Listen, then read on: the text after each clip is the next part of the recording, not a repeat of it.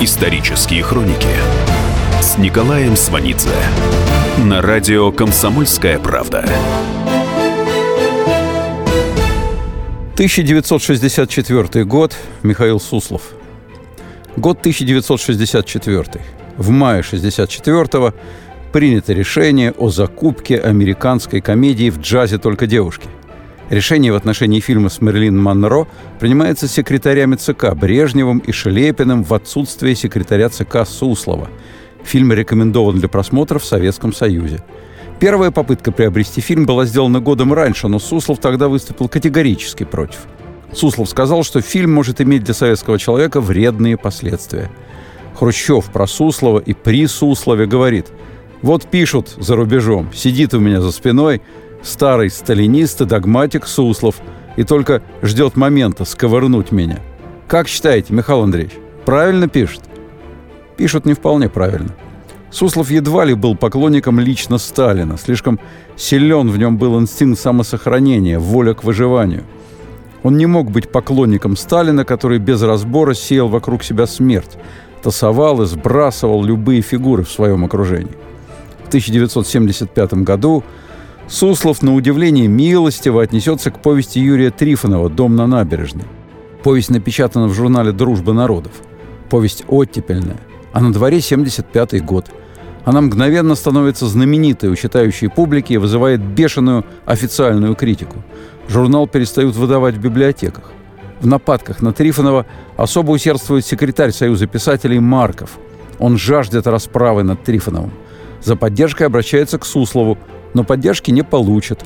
Суслов, вспомнив сталинские времена, неожиданно скажет «Мы все тогда ходили по лезвию ножа».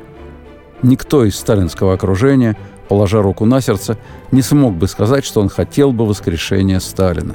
Но они все равно неизлечимые сталинисты. И Суслов первый из них. Он сталинист, потому что выращен сталинской системой. Он одно из наиболее завершенных ее творений – он воплощенный массовый страх перед всяким изменением, перед всем отличным от старого. Он не знает ничего, кроме тоталитарной сталинской системы контроля всех и вся, будь то политуправление советской армии, Министерство культуры, молодежные общественные организации, печать, Госкино, Гостелерадио, Союз художников и Союз журналистов, отношения с церковью, общество знаний, школьные учебники, театры, эстрада – он лично правит воспоминанием маршала Жукова. В конце 1964 года возникает идея создать службу изучения общественного мнения при газете «Правда». Суслов усматривает в этом вредное влияние Запада, говорит, «Ненужное нам это дело. Пусть они там у себя этим занимаются».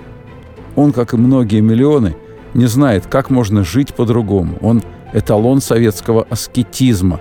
Он мало ест, он годами одет в одно и то же – Ему больше и не надо. По его мнению, и никому больше не надо. Не надо есть лишнего. Не надо выделяться одеждой. Когда он, худой, сутулый, привычно прогуливается по Александровскому саду, его не отличить от простого пенсионера. Он почти что один из многих. За одной разницей. Он на самой вершине власти.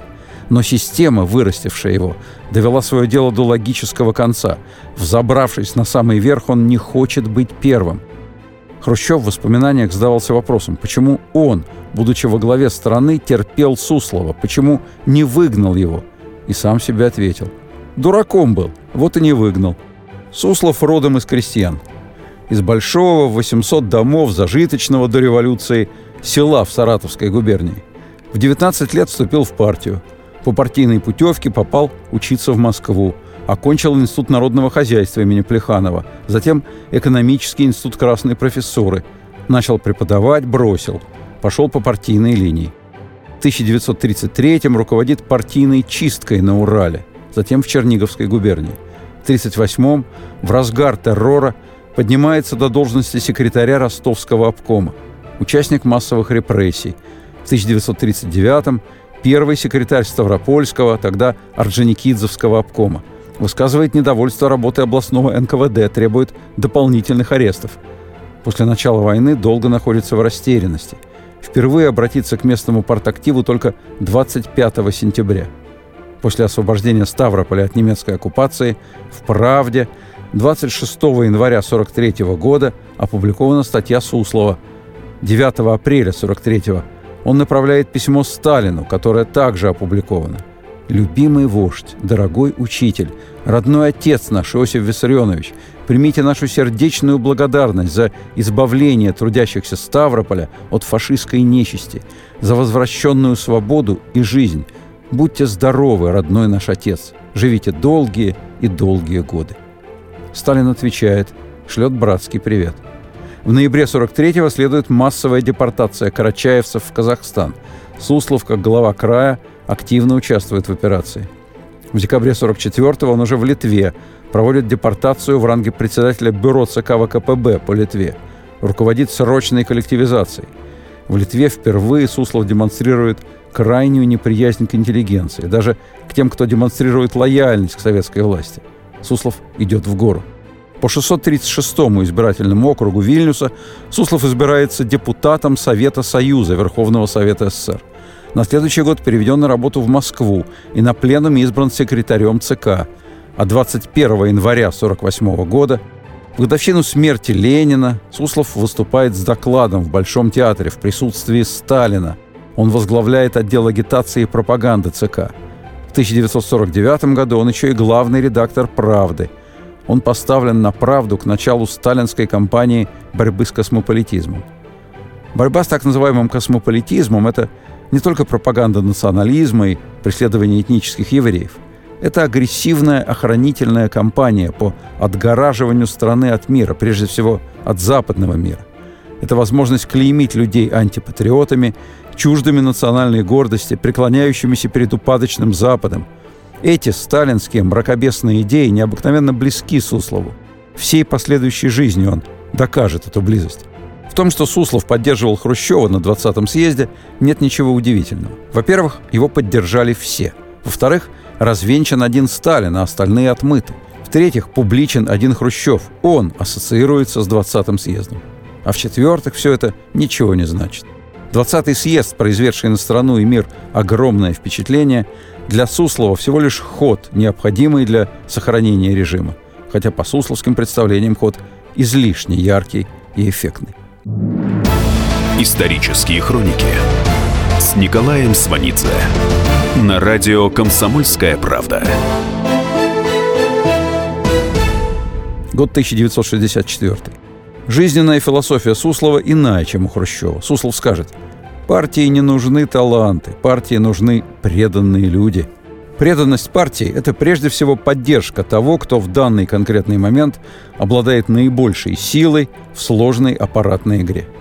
Его знаменитая склонность к цитированию классиков марксизма-ленинизма вовсе не свидетельствует о его религиозности в светском советском понимании.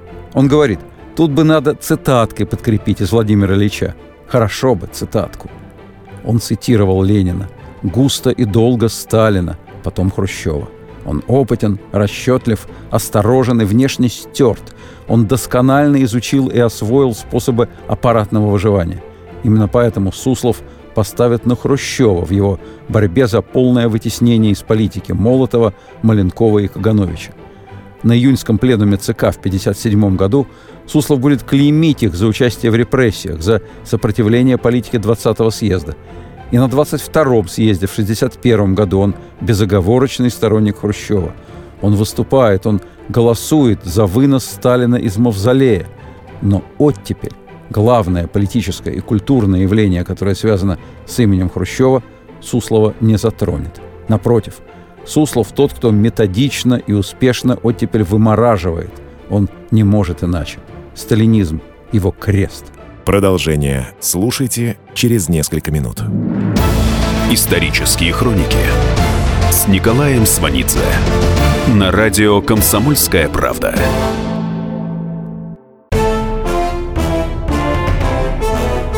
Товарищи солдаты и офицеры российской армии. Полковник Баронец разрешает обратиться. Звоните и задавайте накопившиеся вопросы. Угроза НАТО, жилье для военнослужащих и перевооружение России. Обо всем этом Виктор Баранец знает лучше других. Программу «Военный ревю» слушайте по будням с 5 вечера по московскому времени. Исторические хроники с Николаем Сванидзе на радио «Комсомольская правда». В 1961 году на президиуме ЦК обсуждают книгу Казакевича «Синяя тетрадь». Проблема в том, что в книге фигурирует Григорий Зиновьев, приятель Ленина и многолетний хозяин Ленинграда. В 1936-м после показательного процесса Зиновьев расстрелян. Суслов говорит, как же можно печатать книгу Казакевича, в которой Зиновьев называет Ленина товарищем, и Ленин называет Зиновьева товарищем? Ведь Зиновьев – враг народа, и значит не надо рассказывать, что он вместе с Лениным в шалаше жил. На том президиуме ЦК Хрущев выигрывает у Суслова – «Синяя тетрадь» опубликована и даже снят фильм, но Суслов обыграл Хрущева в деле Пастернака. Суслов докладывает Хрущеву о романе «Доктор Живаго». Суслов говорит, что произведение плохое, не выдержано в советском духе. Говорит, что вещь недостойная, печатать ее не стоит. Хрущев сам Пастернака не читал, но верит Суслову. Властная система по-прежнему заточена так, что первое лицо принимает решение – печатать или не печатать. Но Хрущев не Сталин. Можно влиять на первое лицо. И Суслов влияет. Доктора Живаго в СССР не издают. Роман выходит за границей. Пастернаку присуждают Нобелевскую премию. В СССР Пастернака принуждают отказаться от Нобелевской премии. Разгорается мировой скандал. В центре его, в идиозном свете, фигура Хрущева. Потом скандал угасает, но Пастернака изгоняют из Союза писателей, не публикуют, не дают заниматься даже переводами. Хрущев на пенсии в воспоминаниях запоздало напишет «Не надо было мне поддерживать Суслова». И дальше. Полагаю, кроме Суслова, никто из ответственных лиц роман не читал. Я сомневаюсь даже, что Суслов его прочел. Ему, наверное, дали справку с изложением содержания произведения на трех страничках. Вполне возможно, Хрущев прав. И Суслов говорил о докторе Живаго, не прочитав роман – в 1962-м Суслов встречается с писателем Василием Гроссманом по поводу его впоследствии знаменитого романа «Жизнь и судьба». Суслов говорит Гроссману, «Я этой книги не читал. Читали два моих референта. Товарищи, хорошо разбирающиеся в художественной литературе, которым я доверяю. И оба, не сговариваясь, пришли к единому выводу. Публикация этого произведения нанесет вред коммунизму, советской власти, советскому народу». Вполне вероятно, Суслов лукавит – и просто привычно уходит в тень за спины неких неназванных сотрудников. Он мастер анонимного жанра. Гроссман попросит Суслова вернуть авторский экземпляр рукописи. Суслов ответит, «Нет-нет, вернуть нельзя. Об этом романе и не думайте. Может быть, он будет издан через 200-300 лет». Хотя вполне вероятно, на чтение романов Суслов действительно не тратил рабочее время, а по ночам он едва ли читает. Он человек строгого режима, он приходит на работу в 8.59 и уходит всегда в 17.59. Однако литературные произведения меньшего, чем романы объема, Суслов читает и правит лично. Эдвард Радзинский вспоминает, как в 1975 году после шестилетнего запрета наконец разрешают его пьесу «Беседы с Сократом». Начальник Московского управления культуры вручает ему текст пьесы с правками и шепотом поясняет «Это правил Михаил Андреевич». Родзинский рассказывал. Я шел потрясенный. Второй человек в государстве занимается чтением какой-то пьесы. Особенно интересно, что он вычеркивал. Дело в том, что в пьесе цитаты из речей Сократа были взяты из знаменитого сочинения Платона. У Суслова был хороший вкус, он правил в основном Платона. На полях Суслов рекомендовал Платону, как надо писать. Пьесу Родзинского запрещали сначала из-за кампании против Солженицына. Опасная параллель.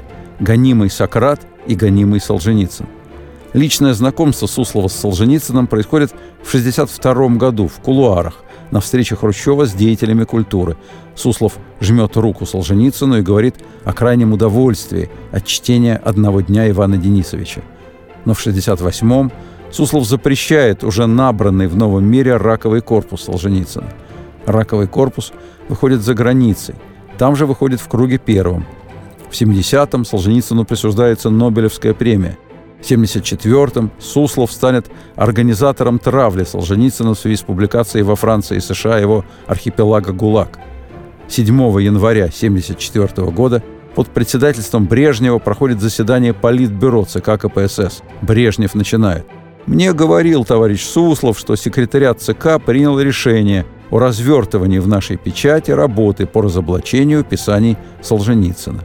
Далее следует излюбленная сусловская формулировка, опробованная еще на докторе Живаго Пастернака. Пока что этой книги еще никто не читал, но уже известно, что это грубый антисоветский пасквиль.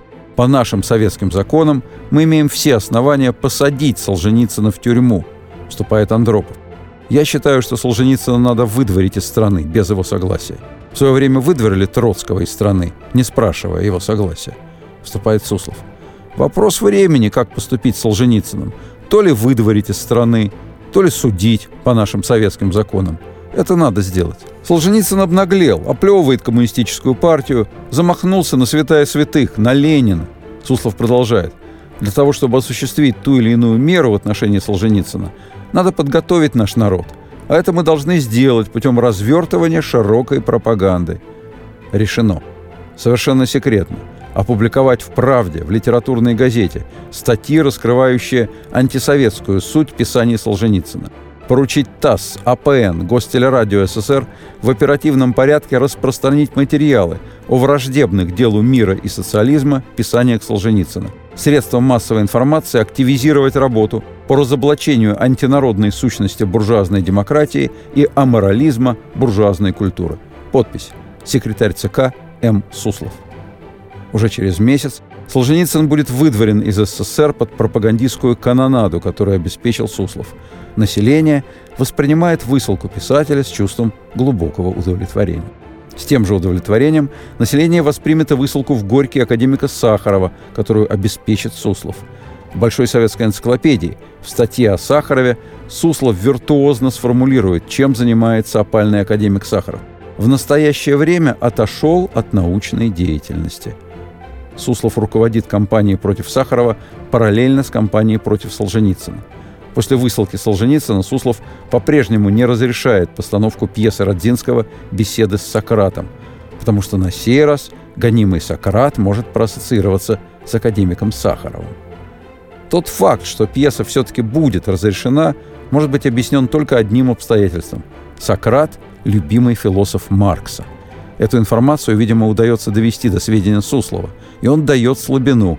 По парадоксальной советской традиции – высшая партийная номенклатура всегда стремится посетить спектакль, который долго запрещали. Это особый советский номенклатурный шик со смешком в адрес официальной пропаганды. Пропаганда – это затея для населения. На полном серьезе ей занимается человек старой закваски – Михаил Андреевич Суслов. Высшая номенклатура идет на разрешенную Сусловым пьесу Родзинского. Родзинский, в свою очередь, приглашает, например, у Сахарова, из-за которого Суслов пьесу не пускал – на премьере присутствует глава Гостелерадио Сергей Лапин, министр финансов СССР Василий Гарбузов, министр внутренних дел Николай Щелоков. Семьями. Место для Сахарова как раз между ними. Премьера в разгар Сусловской кампании против Сахарова. Сахаров подходит к своему ряду, советские официальные лица видят его и начинают радостно приветствовать. «Здравствуйте, Андрей Дмитриевич!» Это говорят те люди, которые на официальном уровне полностью поддерживают Сусловскую линию. Родзинский напишет – Этой великой империи, которая казалась вечной, как египетская пирамида, скоро не будет. Страна, где сама власть показывает, как она презирает собственные решения, долго не просуществует. Номенклатура в разгар сусловской деятельности двулична, развращена, но полностью соблюдает правила игры. Главреда театра на Таганке любимого неусыпно редактируют. При этом билеты на Таганку распространяются среди работников аппарата ЦК – их дети воспитываются на спектаклях любимого и на Высоцком. Но лично Суслов Высоцкого терпеть не может. Суслов про Высоцкого говорит, в его песнях есть неконтролируемый подтекст. И о Высоцком в средствах массовой информации нигде ни слова. Хотя театр на Таганке открыт 23 апреля 1964 года, после того, как Суслов дал добро в ответ на записку министра культуры Фурцевой – в 1980 году строится новое здание для театра. Суслов проезжает по Садовому кольцу, когда здание построено на две трети. Задает вопрос, что здесь за чудовище строится? Суслов недоволен архитектурой и особенно красно-кирпичным цветом здания. Об этом немедленно сообщают главе Московского городского комитета партии Гришину. Тот вызывает главного московского архитектора Посохина. Гришин говорит, что, по мнению Суслова, красное здание – это вызывающе. Посохин отвечает «Красное? Покрасим, будет белое». По инстанциям наверх передадут, что меры приняты, но здание построят красным. Хотя, вероятно, Суслов сложнее, чем кажется. В 1964-м режиссер Михаил Ром работает над фильмом «Обыкновенный фашизм». Суслов посмотрит фильм Рома про фашизм и спросит «Михаил Ильич, за что вы нас так не любите?» Издательство «Искусство» закажет Рому книгу с тем же названием, что и фильм. Но вскоре издательство прикажет отказаться от предложения. Рому объяснят причину отказа. Миллионы посмотрят фильм и забудут, а тысячи прочтут книгу, задумаются и начнут сравнивать.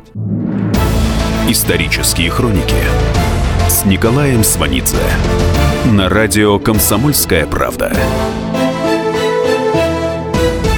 Год 1964.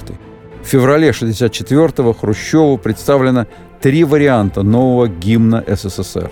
Суслов курирует проблему гимна с 1959 года. Решена она не будет до 1977 года. То есть вплоть до 1977 года в тексте гимна сохраняются слова «Нас вырастил Сталин». В мае 1977 года на пленуме ЦК Суслов выступает с докладом о новом государственном гимне Советского Союза. Товарищи, ряд положений в тексте гимна устарел. Центральный комитет партии провел кропотливую работу по улучшению текста гимна, чтобы привести текст гимна в соответствие с новым этапом в жизни нашей страны. В конкурсе приняли участие 67 поэтов и 80 композиторов – Наиболее приемлемыми оказались предложения Сергея Михалкова. Исполняемая ныне мелодия гимна автора Александрова сохраняется. Композиторы Шостакович, Хачатурян, Хренников, Щедрин многое сделали, чтобы улучшить характер ее звучания. Суслов всегда тяготел к самому лакомому куску высшей партийной деятельности – к идеологии. Но в 1964 году место секретаря ЦК по идеологии занято другим – Ильичевым – Хрущев Суслову не покровительствует, хотя секретари ЦК Суслов и Ильичев по взглядам и установкам едва ли различаются. Продолжение слушайте через несколько минут. Исторические хроники с Николаем Сванидзе на радио «Комсомольская правда». Навостри, потребитель уха! Ведь в эфире Анна Добрюха защитит от плохих продавцов – проходимцев и темных дельцов, об обязанностях и правах, документах, судебных делах, о доплатах, пособиях, льготах и о многих подобных заботах. Программу Анны Добрюхи «Я потребитель». Слушайте каждую пятницу в 2 часа дня по московскому времени. Исторические хроники с Николаем Сванидзе на радио «Комсомольская правда». Год 1964. Яркий пример совместного успеха Суслова и Ильичева – история на выставке в Манеже 1 декабря 1962 года. В Манеже проходит юбилейная выставка «Мосха». Хрущев намеревается посетить выставку. Накануне визита в Манеж ночью привозят работы художников-абстракционистов – этот неожиданный сценарный ход разработан в последний момент на заседании идеологической комиссии ЦК под руководством Ильичева и при участии Суслова. Хрущева в соответствии со сценарием направляют на второй этаж, где выставлены абстракционисты. Его встречают художники студии профессора Белютина, молодые люди. Они аплодируют. Хрущев произносит «Спасибо». Но вот они, и он указал на свиту у себя за спиной, они говорят, что у вас тут мазня. Я еще не видел, но я им верю. За спиной Хрущева среди прочих и Ильичев, и Суслов. Голова Суслова возвышается над всеми. Художник Белютин вспоминает. Хрущев оглядывал стены. Картины чем-то ему нравились. И тут заговорил Суслов. Не председатель идеологической комиссии Ильичев, а именно Суслов. Белютин воспроизводит эту сцену. Суслов говорит про уродов, которых нарочно рисуют художники, про то, что нужно и не нужно советскому народу. Суслов называют суммы, в которые обходится это возмутительное так называемое искусство. Хрущев бросается вдоль стен, начинает кричать, потом успокаивается, разговаривает с Белютиным. Суслов наклоняется к уху Хрущева, шепчет что-то. Хрущев опять взрывается. «Где тут зубцы на стенах Кремля? Почему их не видно? Это издевательство!» Суслов встревает в разговор, показывает на пейзаж города Вольска работы Миронова. Интересуется, а что это изображает? Белютин отвечает, что это город цементных заводов, где все затянуто тонкой серой пылью. «Как вы можете говорить о пыли?» – выходит из себя Суслов. «А что это за завод? Тут изображен завод «Красный пролетарий», да? У него всего четыре трубы. А здесь почему столько труб?» Хрущева провожают в зал, где выставлены работы Эрнста Неизвестного. Хрущев кричит. Неизвестный дает неожиданный отпор – Фронтовик, скульптор неизвестный, прямо говорит, что Хрущева спровоцировали, что он выглядит смешно. Неизвестный говорит, что это провокация не только против интеллигенции, но и против него, Хрущева. Когда Хрущев покидает манеж, Суслов идет рядом с ним. После ухода Хрущева выставка опечатана. Картины вывезены и арестованы. Через 12 лет после выставки ее участники, художники-нонконформисты, пойдут на беспрецедентный шаг. Они напишут письмо Суслову с требованием его отставки. Ваш основной идеологический принцип – принцип оглупления народов СССР. Ваша установка – примитивность советской культуры. Вы хотите убедить всех, что каждый ищущий художник – политический диссидент. Хватит издеваться над советским народом. Ему принадлежит право иметь свое, а не ваше, товарищ Суслов, сусловское искусство. Свою музыку, свой театр, свою, а не сусловскую культуру. Мы требуем, чтобы вы ушли в отставку. Под письмом 100 подписей. На июнь 1964 года по мотивам выставки в Манеже намечен пленум по идеологическим вопросам. Основной доклад должен делать конкурент Суслова Ильичев, однако все пойдет не по плану. За четыре дня до пленума в Китае опубликовано письмо в адрес ЦК КПСС с критикой политики Хрущева. Прежде всего, решений 20 и 22 антисталинских съездов. Собравшиеся на пленум уже не обсуждают абстракционистов. Доклад Ильичева не актуален. Главная тема – Китай. Обострение этих отношений начинается в связи с 20-м съездом и нарастает с каждым годом. Доклад Хрущева с осуждением культа личности Сталина вызывает ярость Мао Цзэдуна. Мао говорит, «Пусть в Советском Союзе оскорбляют своего вождя, но мы всегда будем чтить его память и считать его мудрейшим политиком XX века». И вот при такой позиции китайской стороны Хрущев выставляет на переговоры сталиниста Суслова. Мао тоже не был поклонником лично Сталина, но сталинистом был – Любить Сталина Мао не мог, потому что Сталин относился к нему без уважения. Сталин называл Мао пещерным марксистом, потому что Мао опирается на крестьян, а не на рабочий класс. Сталин вообще не верил, что Мао в Китае удастся установить коммунистический режим. Хрущев вспоминает, когда Мао приехал в 1949 году на празднование 70-летия Сталина. Сталин был высокомерен по отношению к Мао. Однако, когда Хрущев делает на 20-м съезде доклад, осуждающий культ личности Сталина, Мао усматривает в этом угрозу своему собственному культу в Китае. Он говорит, что Хрущев устроил беспорядок, что Хрущев недостаточно зрел для руководства такой великой страной. Мао настаивает на том, что Сталина следует рассматривать как великого марксиста-ленинца. Все это не может не находить живого отклика у Суслова. Осенью 56-го, во время венгерских событий, Мао давит на Хрущева, чтобы тот ввел советские войска в Венгрию. Суслов, который в разгар венгерских событий направлен Хрущевым в Будапешт, также выступает за силовое решение проблемы. Хрущев пойдет на силовой вариант в отношении страны-союзника по соцлагерю, и это закончится уличными боями в венгерской столице и большими жертвами среди венгерского населения и советских солдат. Именно в китайском посольстве меньше чем через год после 20-го антисталинского съезда Хрущев скажет «Быть коммунистом значит быть сталинцем». И «Дай бог, чтобы каждый коммунист боролся за интересы рабочего класса так же, как Сталин». Эти заявления не меняют отношение Мао к Хрущеву. Однако сохранение образа Сталина интересует Мао исключительно в интересах его собственной, внутри китайской политики. Никакого давления извне Мао не терпит, несмотря на советскую экономическую помощь и готовность Хрущева содействовать Китаю в производстве ядерного оружия. Более того, Мао ставит под сомнение руководящую роль СССР в соцлагере. Как раз в это время Хрущев планирует разместить в Тихом океане новые советские подводные лодки. Для связи с ними Москва хочет построить на китайском побережье несколько радиостанций. Хрущев считает это само собой разумеющимся делом. Мао обвиняет Москву в намерении разместить в Китае свои военные базы и тем самым воспрепятствовать созданию китайского подводного флота. Мао по-новому вспоминает Сталина и говорит, что Хрущев критикует Сталина, а сам проводит в жизнь ту же политику. Мао требует Хрущева в Пекин. Хрущев едет в Пекин. Переговоры идут из рук вон плохо. Хрущев просит хотя бы о возможности заправлять советские подлодки в китайских портах. В обмен на это обещает Китаю доступ в Арктику. Мао говорит, это нас не интересует. Нам не нужен ваш Мурманск. И вы не лезьте в нашу страну. На следующий день Мао проводит переговоры с Хрущевым в бассейне. Мао – превосходный пловец. Хрущев передвигается по бассейну с помощью спасательного круга. Мао плывет различными стилями и ведет по ходу жесткий политический разговор. Переводчики мечутся вдоль бортика. Хрущев, наконец, вылезает, садится, свесив ноги в воду.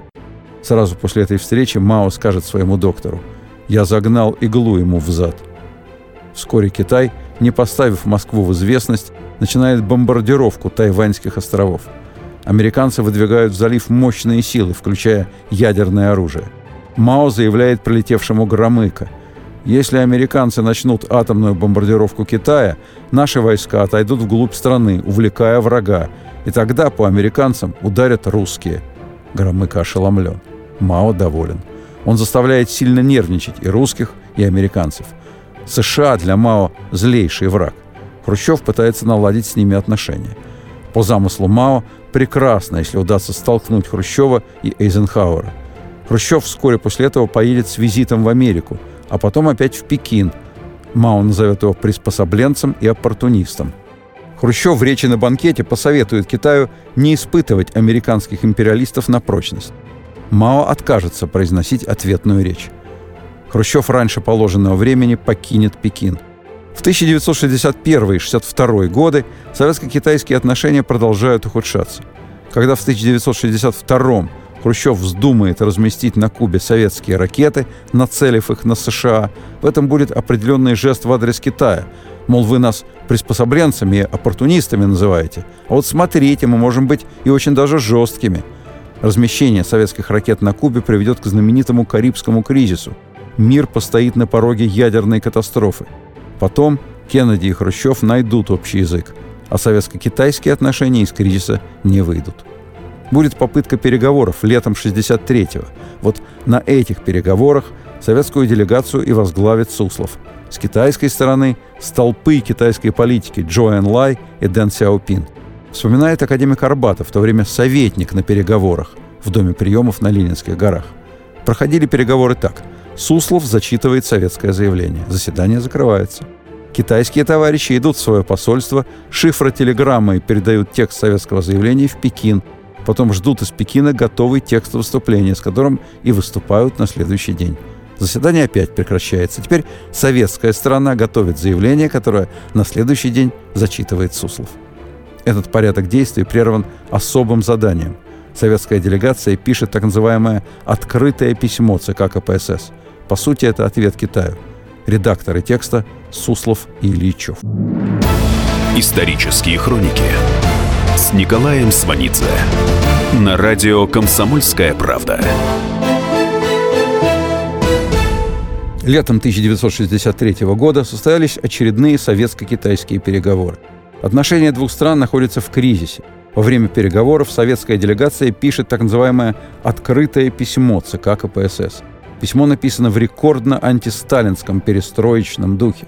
Руководители Компартии Китая взяли на себя роль защитников культа личности Сталина. Скажем прямо, незавидная эта роль. Не принесет она ни чести, ни славы.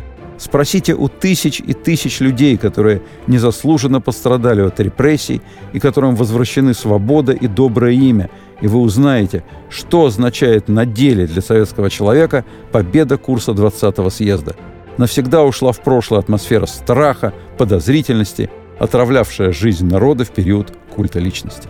Советско-китайские переговоры сорваны. Редакторами текста были Суслов и Ильичев.